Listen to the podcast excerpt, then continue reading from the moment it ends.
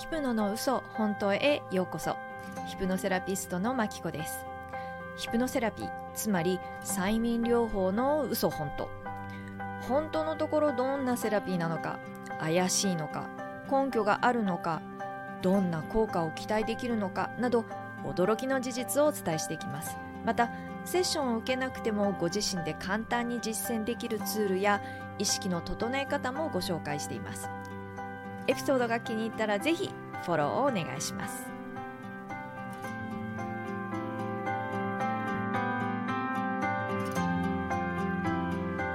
ヒプノの嘘本当エピソード16へようこそ。私はポッドキャストをよく聞きます。まあ ポッドキャストしてるぐらいですから。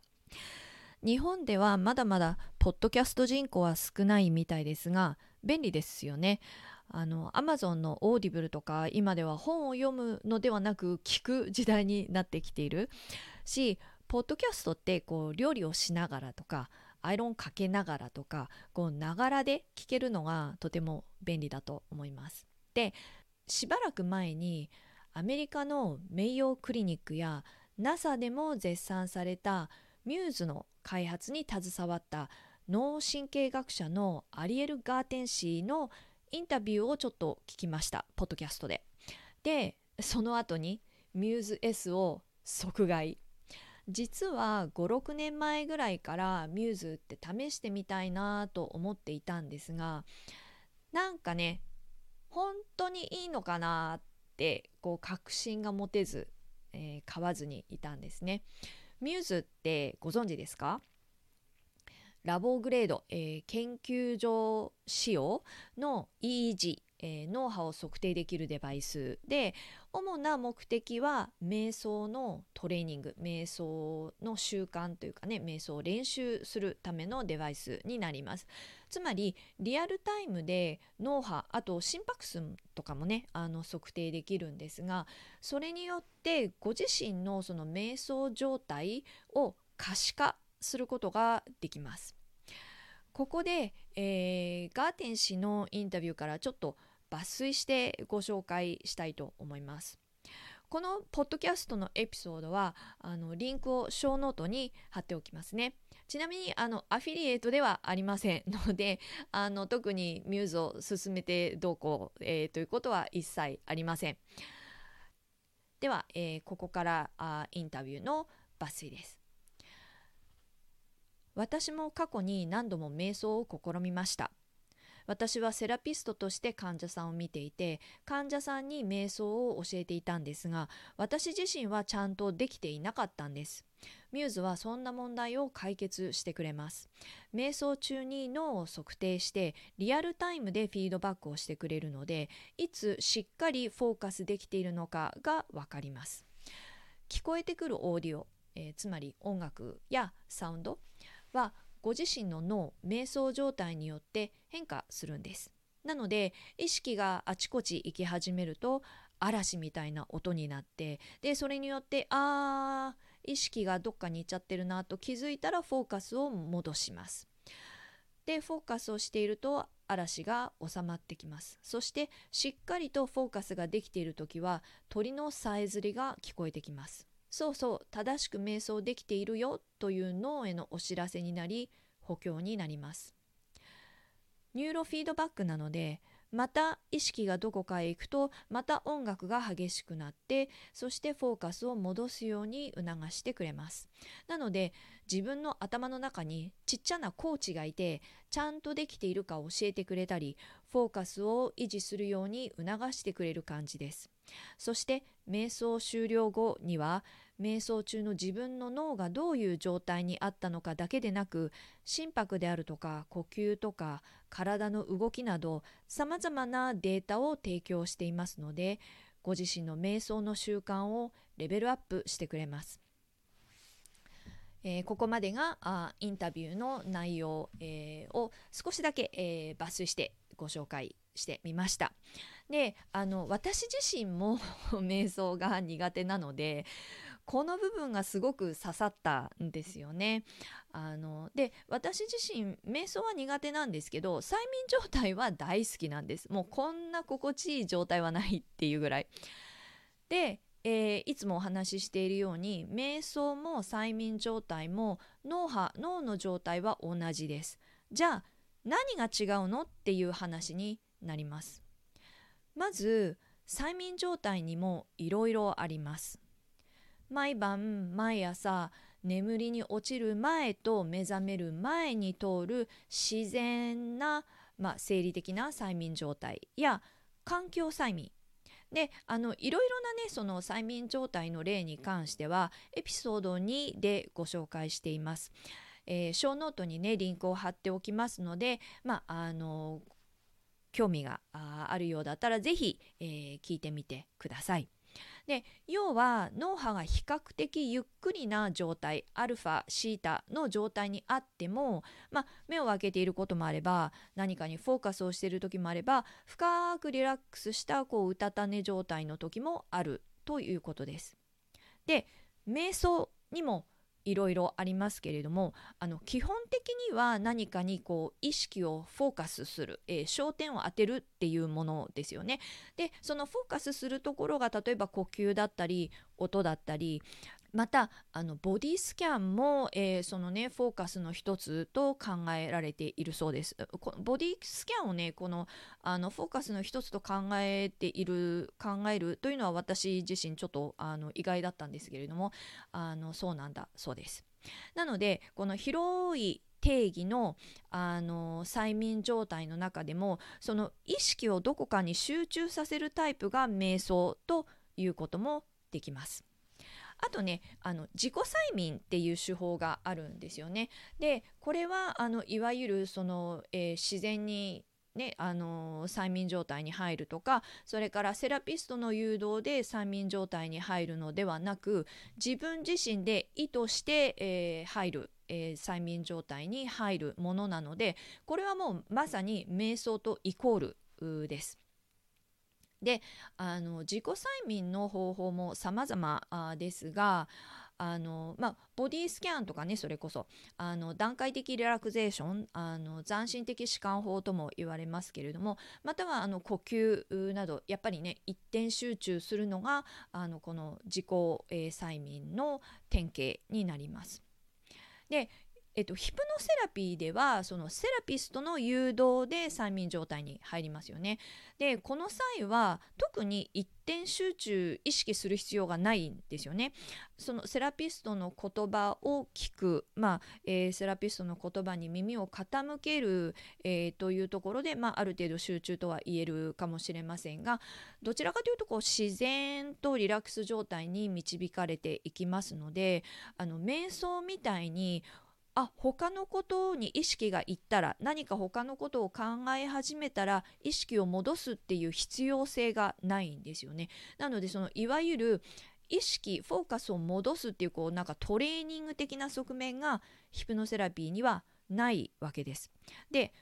私はねこの一点集中のこのトレーニング型が苦手なんですよね。なので先ほどちょっとガーテン氏のインタビューを抜粋してご紹介しましたけれども彼女と一緒であの興味はね昔からあったので実はもうずいぶん前になりますけれどもアメリカでヴィパサナの瞑想1週間だったかな10日だったかなちょっと忘れちゃいましたけれどもに参加したこともありますが正直私にとっては非常に苦痛の、まあ、1週間か10日かになりました。なので興味はあったし瞑想できるようになりたいっていう気持ちは長いことあったんですね。で、えー、このミューズを試すきっかけになったガーテン氏のインタビューでは瞑想のメリットについての言及がありました。でそれは脳の前頭前野つまりこのね前頭葉の前側の部分があの年齢とともに薄くなってボリュームが減ってくるんだそうです。でこれが長期間こうもうね何年も瞑想の習慣がある人は薄くならないボリュームが減らないっていうことなんですね。で前頭葉っていうのは単純に言えば、まあ、潜在意識、まあ、一番ねその脳の中でも発達している部分ですよね。顕在意識私たちが計画したり分析したりまたその言動をコントロールしたりする部分です。意志の力もこの部分に入りますよね。なのであの脳の中で最も進化した部分でつまりこの部分があってこそそのあのまたはこの、えー、部分が発達しているっていうことが、まあ、人とそれからその人以外の動物と異なるところと言えます。前頭前野このねあの前頭葉の前側の部分はあの筋肉と同様鍛えなければ年齢とともに衰えていくそうなんですね。でそれを、まあ、あの鍛えることで、えー、その衰えを防ぐのが瞑想つまり瞑想は前頭前野の筋トレ、えー、まあ、アンチエイジング というわけなんですね。でじゃあどう鍛えるのかというと集中する。えー、でこのあの集中するっていうことイコール前頭前野を働かせているわけなんですけれどもでもその他のことにこう考えとか意識がいってしまうっていうのはとても自然なことなんですよね。で意識が動いた時にそのフォーカスを戻すっていうねそのフォーカスを維持し続けようとするというところが前頭前野のトレーニングなんだそうです。それだけでなく前頭前野のフォーカス状態を持続させることで脳波がゆったりと一定のリズムに落ち着くようになる。まあそうですよね。あれこれかを考えたり思考があっちこっちいかないので脳波が一定のそしてゆったりとしたリズムに落ち着いてくる。これが脳波のアルファ状態。まあ、アルファ波の状態ですね。でこのアルファ波って脳のリフレッシュ波でもあります。でなのであのいわゆるパワーナップがリフレッシュに効果的って言われるのはこのこれが理由なんですよね。ただ、えっと、ガーテン氏曰くこのアルファ波のピーク周波数も年齢とともに落ちてくるんだそうです。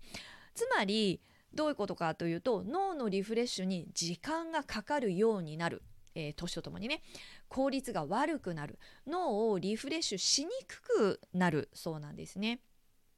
でも、まあ、瞑想とか催眠状態では間違いなくアルファシータ波に入るので、まあ、脳のリフレッシュができるということになります。というわけでその脳波の、えー、速度が下がるつまりそのアルファ波とかシータ波になるというのは瞑想も、まあ、催眠ヒプノも同じですがこの、えー、脳の筋トレの部分は一点集中型の瞑想特有というふうに、まあ、ガーテン氏はおっしゃっています。であのヒプノに関しては目的自体がそもそも 脳の筋トレではないですよね。あのヒプノで重要なのはあのこのアルファ波シータ波の脳波の状態では潜在意識と潜在意識の間に存在するフィルターが、まあ、あのお休み状態になるというかあまりこう機能しなくなる。なのでその隙に新しいパターンとか、まあ、シナリオを潜在意識に落とすことができるっていうのがヒプノのそもそもの目的になります。で、えーと、この先ほど、えー、お話ししたこの前頭前野、えー、前頭葉のこの前側の部分えーと、この部分っていうのはある程度衝動を抑えるとかコントロールをするという役割を持っています。えーと、なのでチョコレートが目の前にあるけど我慢するとかあの意志の力で理性で願望や衝動をある程度コントロールできるはずできるわけなんですね。でもこれはあくまで潜在意識にそれに反するシナリオがない場合に限ります。例えばタバコやめたいんだけどやめようっていう意思はあるんだけどどうしてもやめられないとか衝動買いやめたいんだけどでももうどうにもコントロールできないとか実力も経験値もあるのにもう人前に出るとすごくもう緊張しちゃってどうにもならないとかっていうのは潜在意識に存在するパターンやそのシナリオゆえにそして潜在意識が潜在意識よりも数十倍大きいゆえに前頭前野のこの意志の力とか理性では到底勝てっこないっていうところが問題なわけです。その潜在意識にダイレクトにアプローチしてそのパターンやシナリオを変えるチャンスがあるのが催眠状態でまたヒプノセラピーなわけですね。なので自分の言動を変えるとかパターンを変える自分のビリーフ、えー、信念自分が信じていること例えばそのああもう私はどうせダメなんだとかダメ人間なんだとかなぜかこう信じ込んでいることとかねを変えるのがヒプノセラピーは得意なわけです。なので同じ脳波の状態アルファとかシータ波の状態でも、まあ、そもそもその瞑想とヒプノでは目的が異なります。で、えーと、いわゆるそのヒプノセラピーでいうところの催眠状態はあのなのでその先ほどの前頭前野の筋トレにはならない可能性があるんですよね。えー、まあそもそも目的が 違うのであのいいんですけどガーテン氏曰く例えばその運転している時が私の瞑想時間っていう人かね。あとは白昼夢こうぼーっとしてあの何を考えるでもなくっていうのが私の瞑想っていう人。またあの本などをね書いている時のあのもう夢中になって無になっている状態を瞑想という人もいるそうなんですけれどもガーテン氏曰くこれらは瞑想とは根本的なところで異なるそうなんですねいわゆるあのその一点集中型のその瞑想の、まあ、コグニティブその認知機能のトレーニングのメリットはないっておっしゃってるんですね言い換えるとこれらの状態は催眠状態ではあるけれども、まあ、脳の筋トレにはなりませんよって言ってるわけなんです。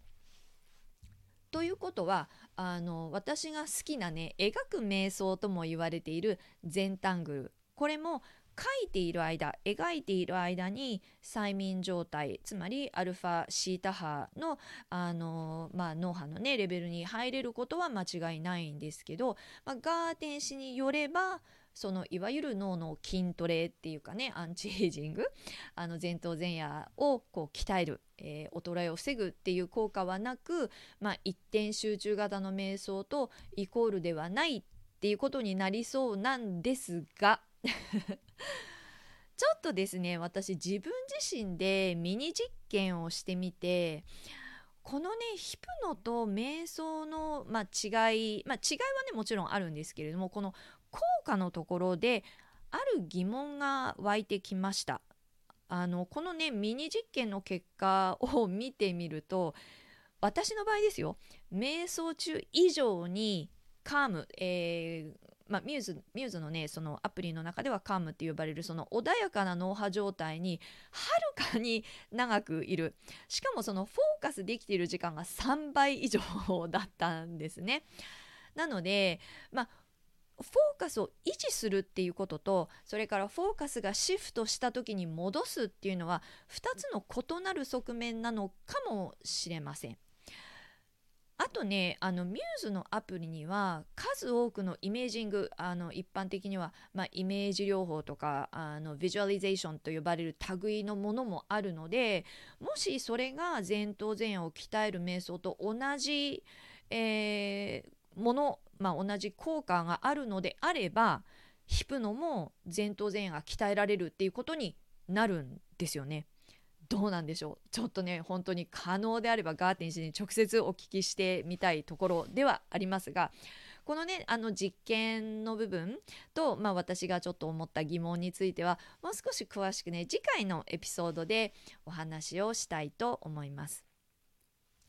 瞑想でもヒプノでも脳波がアルファ波シータ波まで下がる落ちるということ。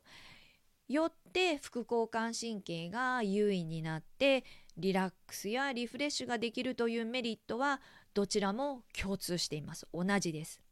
実際瞑想やヒプノの研究ではあの注意力の改善成績の改善、えー、免疫や抵抗力の増加、えーと、痛みを感じる敷地の改善、えー、人間関係の改善とかねあのもう本当にさまざまな研究結果が出ているんですよね。であのガーデン氏曰く瞑想の研究だけでも1万以上の研究発表がすでになされているとのことです。えー、またポジティブ心理学の研究でも瞑想の習慣がある人の方が幸福度が明らかに高いということも分かっているそうなんですよね。ですので瞑想なり催眠なり、えー、ぜひ日々の生活の習慣の中にねあの取り入れていただけるといいのではないでしょうか。いかがでしたか？このエピソードを気に入っていただけたらぜひシェアをお願いします。またショーノーツのリンクからあの緊張をほぐして恐怖や不安を鎮めるガイド付き瞑想の MP3 あ覚えておいてくださいね。瞑想イコール催眠ですからね、えー、この MP3 もダウンロードしていただけます。今日お話ししたその深いリラックス状態脳のリフレッシュをぜひねご自身で体験してみてください。新しいエピソードがリリースされる際にもニュースレターでお知らせします。さて次回はもう少し具体的にミューズを活用することで日々の瞑想がどう変わるかそして、えー、私自身が行ったちょっとしたねあの人体実験の驚きの発見についてお話ししたいと思いますのでお楽しみに。今日も最後までお付き合いいただきありがとうございました。エピソードが気に入ったらぜひフォローシェアをお願いします。ではまた次回お会いしましょう。